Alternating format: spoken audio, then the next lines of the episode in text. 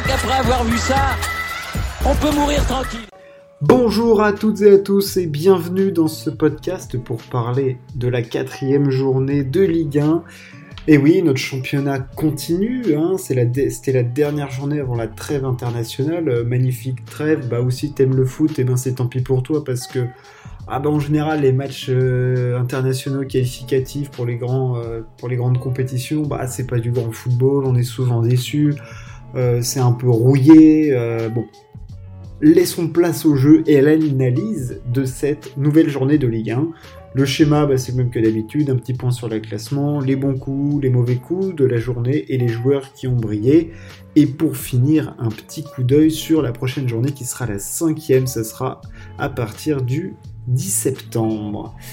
Le classement de notre cher Ligue 1, le PSG poursuit son sans faute avec une nouvelle victoire à Reims grâce à un doublé de Kylian Mbappé. Euh, de son côté, Angers continue de surprendre, hein, euh, bien que la surprise n'en soit plus vraiment une après 4 journées, euh, avec 10 points. Clermont est également là avec 8 points. À noter que Lyon et Lille ont enfin lancé ce nouvel exercice grâce à chaque équipe a signé une victoire.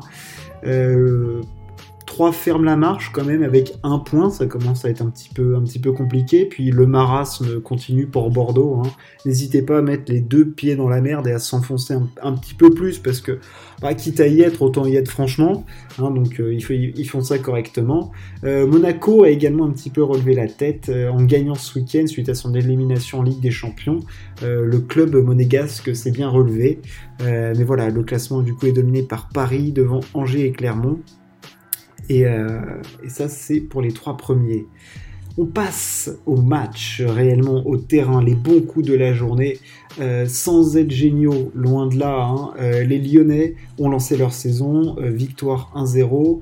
Et alors ils étaient clairement pas encore au point, hein. ils s'en sont remis à Paqueta qui était encore une fois au-dessus au du lot sur ce match techniquement, et Anthony Lopez aussi a fait un bon match, mais euh, voilà, l'intérieur, enfin, l'important était ailleurs pour, euh, pour les Lyonnais. Euh, Nantes s'est procuré beaucoup d'occasions, hein, clairement, et il réside de nombreux problèmes dans l'effectif lyonnais, notamment en défense. Alors on va voir ce que le recrutement de Jérôme Boateng, notamment, peut, peut apporter, l'arrivée de Xerdan Shakiri voilà, il y, a quand même, quelques ajouts. Au milieu de terrain, ils ont quand même des super joueurs. Enfin, Paqueta, Guimarães, Cacré, il y a moyen, Awar, il y a moyen de sortir quelque chose de, très très correct. Donc, je me fais pas trop de soucis pour eux, mais il va falloir quand même, voilà, euh, montrer plus de sérénité défensive. Et parce que là, c'était un petit peu compliqué, mais bon, l'essentiel était ailleurs. Fallait fallait une victoire pour lancer euh, cette saison. Ils l'ont fait, bravo à eux. Euh, mais comment dans cette journée ne pas parler d'Angers qui continue de cartonner en ce début de saison, eux qui étaient clairement pas attendus pour se battre euh, à, ce niveau-là cette saison, enfin moi je les attendais dans les tréfonds de, de la Ligue 1 ou à la limite dans le ventre mou bas, euh, mais pas à ce niveau-là, victoire à Rennes 2-0, euh, bon voilà. Alors c'est que le début de saison certes, mais c'est quand même grandement à souligner. Sofiane Bouffa lui retrouve ses jambes et il porte sur son dos l'attaque en juin, donc franchement il y a il y a plein de trucs euh, hyper intéressants qui se passent en Angers. Il y a une bonne émulation. Euh, les joueurs sont là, ça suit le coach. Franchement, euh, on va voir si l'embellie se poursuit, mais Angers fait plaisir à voir pour le moment. Une autre équipe qui fait très plaisir à voir, c'est Nice. Ils sont chauds bouillants, ils ont collé 4 buts. le petit Gouiri confirme bah, tout le talent et les espoirs qui étaient placés en lui du côté de, Lyon. Hein. Lyon qui a vendu Gouiri à Nice. vraiment il est très très intéressant ce joueur parce que techniquement il est fort, il a une bonne vision du jeu, il sait se placer, il sait conclure. C'est lui qui est le dépositaire de l'attaque euh, de l'attaque niçoise, hein, clairement. Il leur fait une petite salade niçoise à tous les matchs. C'est assez sympathique euh, ce qu'il produit euh, le petit. non, franchement Nice très très très très très agréable. Bon, on a parlé de, des, équipes qui avaient fait du, le bon taf, on va parler des équipes qui font le moins bon taf parce que c'est quand même un tout petit peu plus drôle. Bon, bah, Bordeaux, Bordeaux c'est chaud, euh, Bordeaux rosé, Bordeaux Chanel, Bordeaux tout ce que tu veux, Bordeaux, euh, là le Bordeaux, la bouteille pour l'instant elle est, pas là où il faut. Hein. 4 euh, buts pris face à Nice, ils ont pris une marée, bien qu'ils soient pas au bord de la mer. terrible. une 19ème place au classement, c'est quand même correct. Hein. Je veux dire, t'es quand même pas loin d'être le dernier des cons. le tableau, il est pas beau. il va falloir trouver des solutions et vite parce que la saison risque d'être très très longue si rien ne se passe. du côté de Bordeaux, là, c'est alerte rouge. Alerte rouge tout de suite, les sirènes, tout, tout, tout, il faut tout refaire. ils ont marqué 3 buts, ils en ont pris 9. Enfin, en plus, c'est porte ouverte en défense. Là, c'est chaud. Attention à Nantes qui a réalisé un bon début de saison et qui semble connaître un petit coup de mou quand même, un manque de réalisme abyssal face à Lyon. Euh, je pense qu'ils bah, ont fait. Ouais, s'il fallait arroser les plantes à côté euh, du but euh, d'Anto Lopez, ils l'ont bien fait en tout cas. Belle production. De ce côté-là, il n'y a rien à dire. Mais pour ce qui est de, cadrer les frappes et marquer les buts, à revoir la copie, les gars. Il va falloir on est des footballeurs, pour marquer des buts. Euh, voilà, ils ont vendangé comme il fallait. Donc euh, voilà, je vais pas m'étendre plus sur les équipes qui ont fait n'importe quoi, mais Nantes, Bordeaux, euh, dans la journée, ils se posent correctement. Hein, c'est propre. ils ont fait les choses bien. Le joueur de cette journée, bah, comment ne pas parler Lionel Messi? Euh, Non, mais on va, en parler. Euh, c'était l'attraction majeure de cette journée, les débuts de la Pulga sous le maillot bleu du Paris Saint-Germain. On attendait que ça. Il n'était pas titulaire. Déjà, ça commençait bien.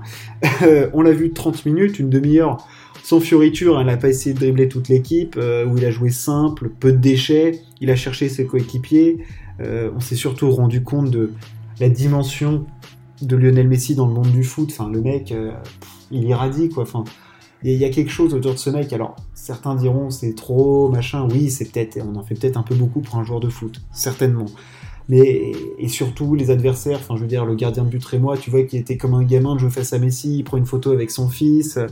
Enfin, je veux dire, euh, quand même, faut, faut, un peu se reconcentrer sur le terrain, bien que ce soit un événement exceptionnel, de pouvoir affronter Lionel Messi, c'est sûr.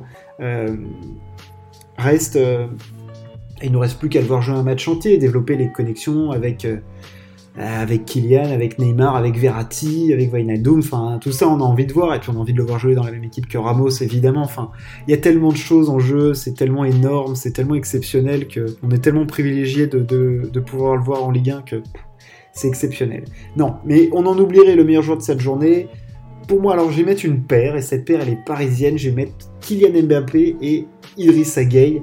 Euh, Mbappé, bah, il a inscrit un doublé, il a fait disparaître les doutes sur son investissement, sur euh, bah, son transfert au Real. Le mec, il est là, il fait le job, il n'y a rien à dire. Franchement, grand professionnel, Mbappé. Euh, voilà, il était là, il s'est donné, il a fait des différences, il a été virevoltant, il a pris la profondeur. Enfin, bah, du Mbappé comme on aime. Hein. Gay, lui, il a fait un match une nouvelle fois impressionnant. Hein. Il a été monstrueux à la récupération. Euh, il s'est même fendu d'une ouverture d'Indiniesta sur le deuxième but d'Mbappé. Il a un truc en une touche exceptionnel. Franchement, du très très haut niveau. Ça, c'est le Ganagay que, que tu veux voir dans les soirées de Ligue des Champions, car c'est celui-là qui te permet de, solidifier ton milieu de terrain et de pouvoir voir les choses en plus grand pour, pour le PSG. Donc, voilà, je voulais mettre Gay et Mbappé euh, en avant. Ils ont fait des très bons matchs. Alors évidemment, Lopez aussi a été très important. Sofiane Bouffal euh, au niveau de l'attaque d'Angers. Voilà, il y avait pas mal de joueurs qui s'étaient euh, démarqués et, il fallait, il faut, parler des joueurs, il faut les féliciter parce que c'est pas simple d'enchaîner les performances de haut niveau. Cette quatrième journée, on l'a débriefé. La cinquième, qu'est-ce qui nous attend? Eh ben, j'ai envie de dire presque un choc de haut de tableau entre Paris et Clermont.